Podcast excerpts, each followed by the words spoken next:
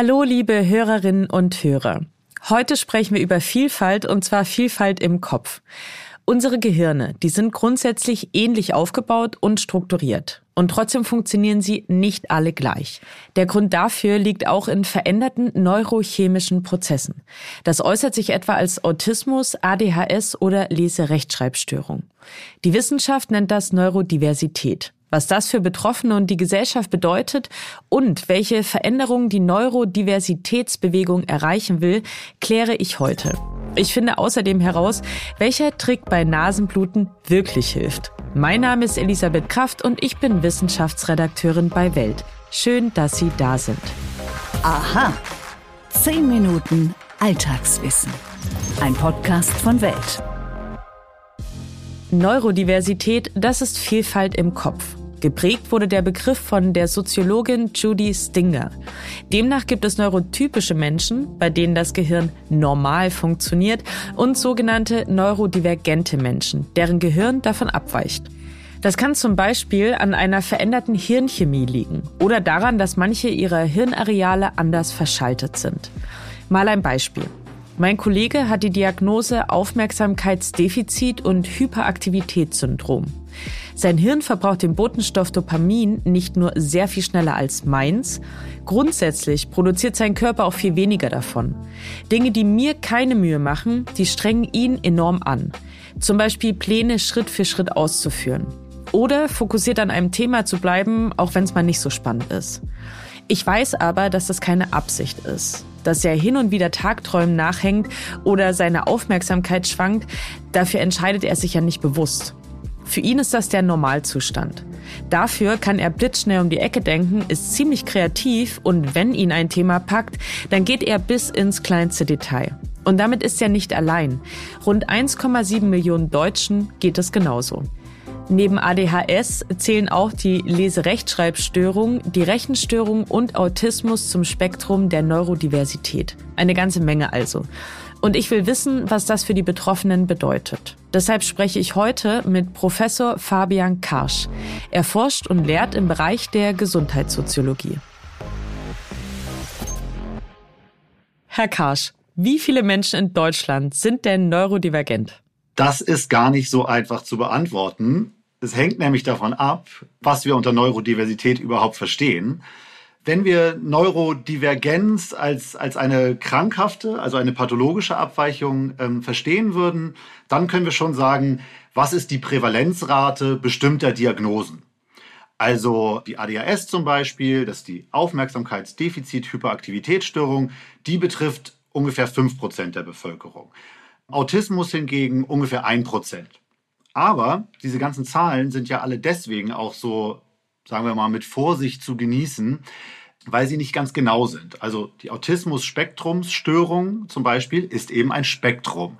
Und auf der einen Seite von diesem Spektrum haben wir die hochfunktionalen Autisten, bei denen Betroffene manchmal gar nicht diagnostiziert werden, manchmal erst sehr spät im, im Lebensverlauf diagnostiziert werden. Und das ist eigentlich ja genau das, wo dieser Begriff Neurodiversität dann ins Spiel kommt. Manchmal lehnen Betroffene nämlich auch die Diagnose vollständig ab und damit auch diesen medizinischen Blick auf den Zustand, auf die Person. Und der Zustand wird dann ja eben als nicht pathologisch oder nicht krankhaft oder als Normvarianz interpretiert. Und dann kann man es auch nicht mehr genau beziffern, wie viele Menschen es betrifft. Dann könnte man auch äh, sagen, es betrifft uns alle. Können Sie denn exemplarisch so ein paar Situationen nennen, mit denen neurodivergente Personen zu kämpfen haben und von denen, ich sage jetzt mal, neurotypische Personen vielleicht gar nichts mitbekommen? im Grunde genommen entstehen diese Situationen im, im Alltag.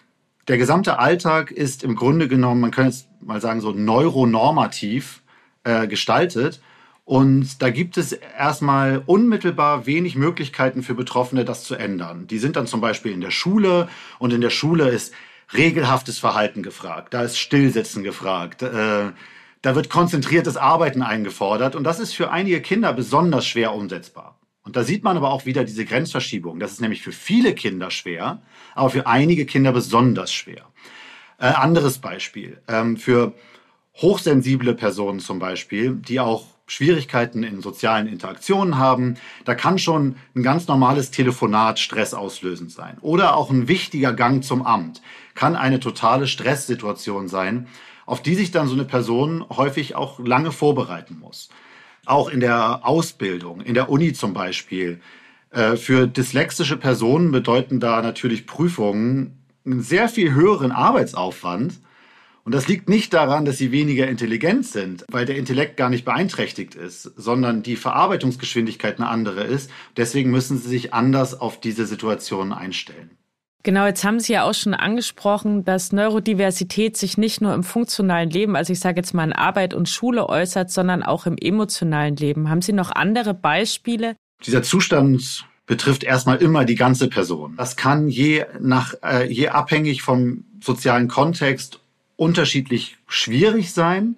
Es kann aber auch zum Beispiel positive Effekte haben. Im emotionalen Leben, im sozialen Miteinander reagieren manche Menschen eben besonders sensibel oder zum Beispiel auch hoch empathisch. Aber andere wiederum haben dann Schwierigkeiten, zum Beispiel soziale Codes zu interpretieren oder auch Emotionen im Gegenüber so zu interpretieren, wie sie denn auch intendiert waren.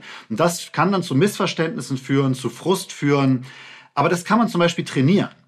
Aber noch einfacher ist es natürlich, wenn die jeweils soziale Umwelt auch darauf eingestellt ist und auch lernt, damit umzugehen. Genau, und das führt nämlich jetzt schon wundervoll in die nächste Frage über. Wie können wir denn sensibler mit dem Thema Neurodiversität umgehen?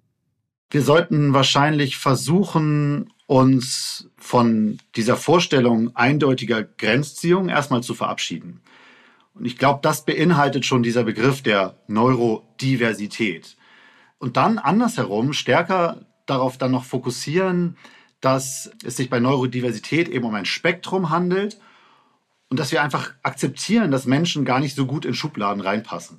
Das ist wahrscheinlich ganz wichtig.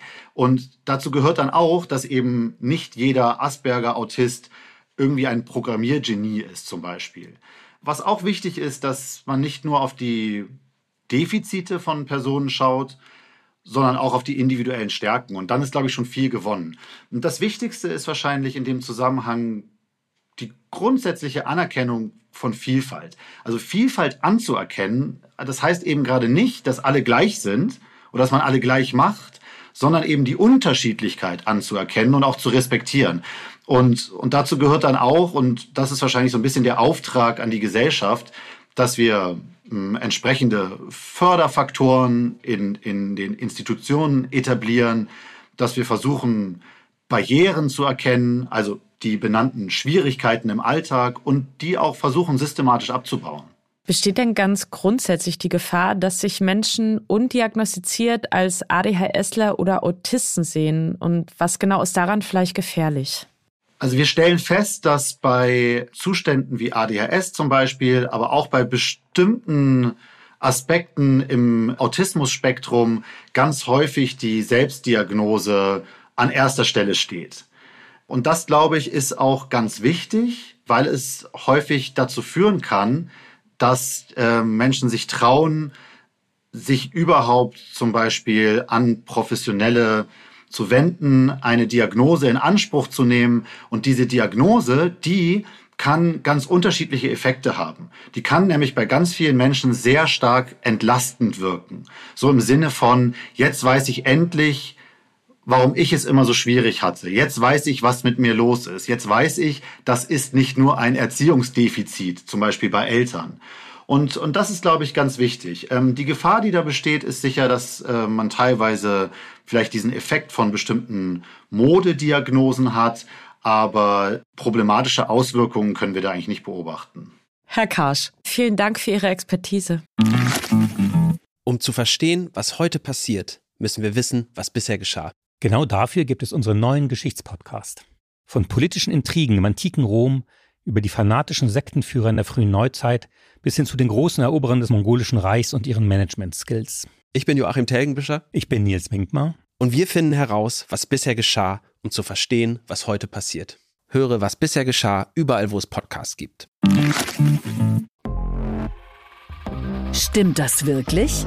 Mythos oder Wahrheit? Nicht nur Hirne, sondern auch Nasen sind divers. Und wahrscheinlich hatte jeder, der eine Nase hat, auch schon einmal Nasenbluten. Die häufigste Ursache dafür ist heimliches Popeln, trockene Luft, starkes Schneuzen oder ein Stoß gegen die Nase. Schon, zack, läuft das Blut. Das ist vor allem eins, ziemlich nervig. Aber glücklicherweise selten gefährlich. Aber was hilft, wenn die Nase blutet? Einige raten ja dazu, den Kopf in den Nacken zu legen, aber bringt das wirklich was? Nun, Nasenbluten entsteht meist vorne im Riechorgan, und zwar in dessen Scheidewand. Dort ist die Nasenschleimhaut besonders gut durchblutet und vor allem sehr dünn. Und deswegen auch sehr verletzlich. Schneuzt man sich zu doll, dann platzen die kleinen Gefäße oder sie werden porös. Zum Beispiel durch trockene Luft. Die gute Nachricht ist, meist stoppt die Blutung innerhalb von 20 Minuten. Den Kopf in den Nacken legen hilft dabei allerdings nicht. Im Gegenteil, gelangt das Blut nämlich in den Magen, kann das dazu führen, dass wir uns übergeben müssen. Auch ein Taschentuch in die Nase zu stecken ist nicht so ratsam. Trocknet das Blut nämlich am Papier, dann kann die Wunde beim Entfernen wieder aufreißen. Was hilft also wirklich? Hier eine kurze Anleitung. Schritt 1. Aufrecht hinsetzen und den Kopf leicht nach vorne beugen. Schritt 2. Mit Daumen und Zeigefinger den weichen Teil der Nasenflügel zudrücken. Das Ganze für 5 bis 15 Minuten halten. Und bitte das Atmen nicht vergessen. Schön durch den Mund.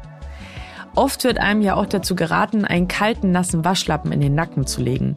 Damit sollen die Blutgefäße verengt und die Blutung verlangsamt werden. Studien können das zwar bislang nicht bestätigen, Medizinerinnen sagen aber, dass es zumindest nicht schadet um Nasenbluten vorzubeugen, empfehlen HNO-Ärztinnen übrigens eine Luftfeuchtigkeit von mindestens 40 Prozent und regelmäßig frische Luft. Inhalieren mit Salzwasser, das hilft auch. Übrigens trocknet auch Rauchen die Nasenschleimhäute aus, ein weiterer Grund, die Klimmstängel wegzulegen. Und damit sind wir auch schon wieder am Ende dieser Folge angelangt. Ich freue mich, dass Sie dabei waren und hoffe, dass Sie auch beim nächsten Mal wieder einschalten. Bis dahin würde ich mich wahnsinnig freuen, wenn Sie unseren Podcast auf den gängigen Plattformen abonnieren. Zum Beispiel bei Spotify, bei Apple Podcasts oder Amazon. Bei Spotify und Apple Podcasts können Sie uns außerdem eine Bewertung da lassen. Über fünf Sterne freuen wir uns natürlich am allermeisten. Wenn Sie darüber hinaus Kritik, Anregungen oder einen tollen Themenvorschlag haben, dann schicken Sie mir den doch am besten per Mail an wissen.welt.de. Ich freue mich auf Ihre Zuschriften und wünsche Ihnen jetzt einen wunderschönen Tag. Ihre Elisabeth Kraft.